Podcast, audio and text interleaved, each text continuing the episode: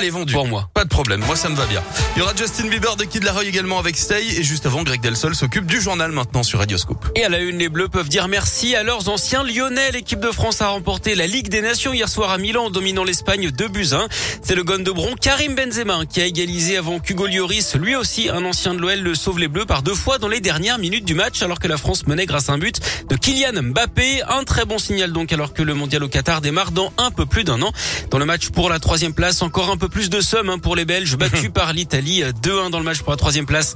Et puisqu'on parle de sport, sachez que l'Asvel continue son début de saison parfait en basket. Victoire 73-49 face à Dijon hier soir.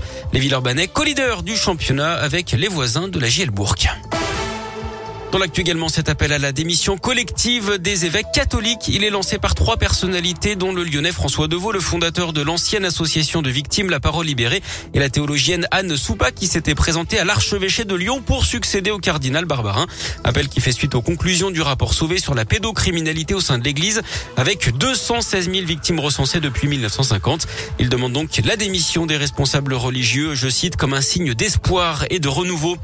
Objectif, Élysée, un habitant d'Oulin, au sud de Lyon, se lance dans la course à la présidentielle. Gérard Pignol, 75 ans, se définit comme un candidat atypique mais très sérieux.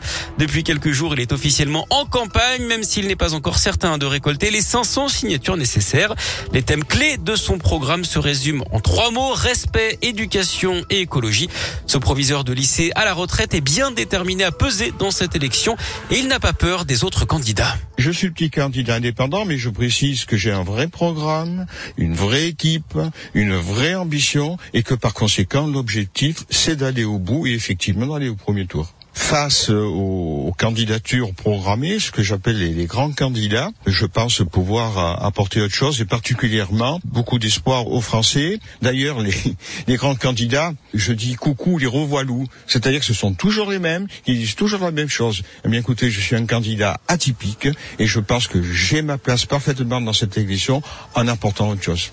Gérard Pignol et les autres candidats jusqu'au 4 mars 2022 hein, pour valider leur candidature à la présidentielle. Le premier tour se déroulera le 10 avril. En bref aussi, dans l'actu local, ce trafic de drogue démantelé entre Villeurbanne et Vaux-en-Velin, cinq personnes ont été interpellées lundi dernier. Des frères de 28 et 30 ans soupçonnés d'être les cerveaux de l'opération, mais aussi deux personnes qui gardaient la drogue chez elles et un vendeur de 19 ans. Ils ont été déférés jeudi dernier d'après le progrès. Chez les deux frères et les nourrices, les policiers ont saisi près de 250 000 euros, 14 kilos de résine de cannabis, 1 kilo d'herbe, des sachets de conditionnement et une BMW. Comme ça. Voilà. Et pour terminer, un Lyonnais champion du monde, Guillaume, le cuisinier oui. Grégory Cuilleron a été sacré champion du monde, donc 2021, de l'œuf en meurette. C'est un plat traditionnel de la cuisine bourguignonne à base, à base de pochés et de sauce au vin rouge meurette.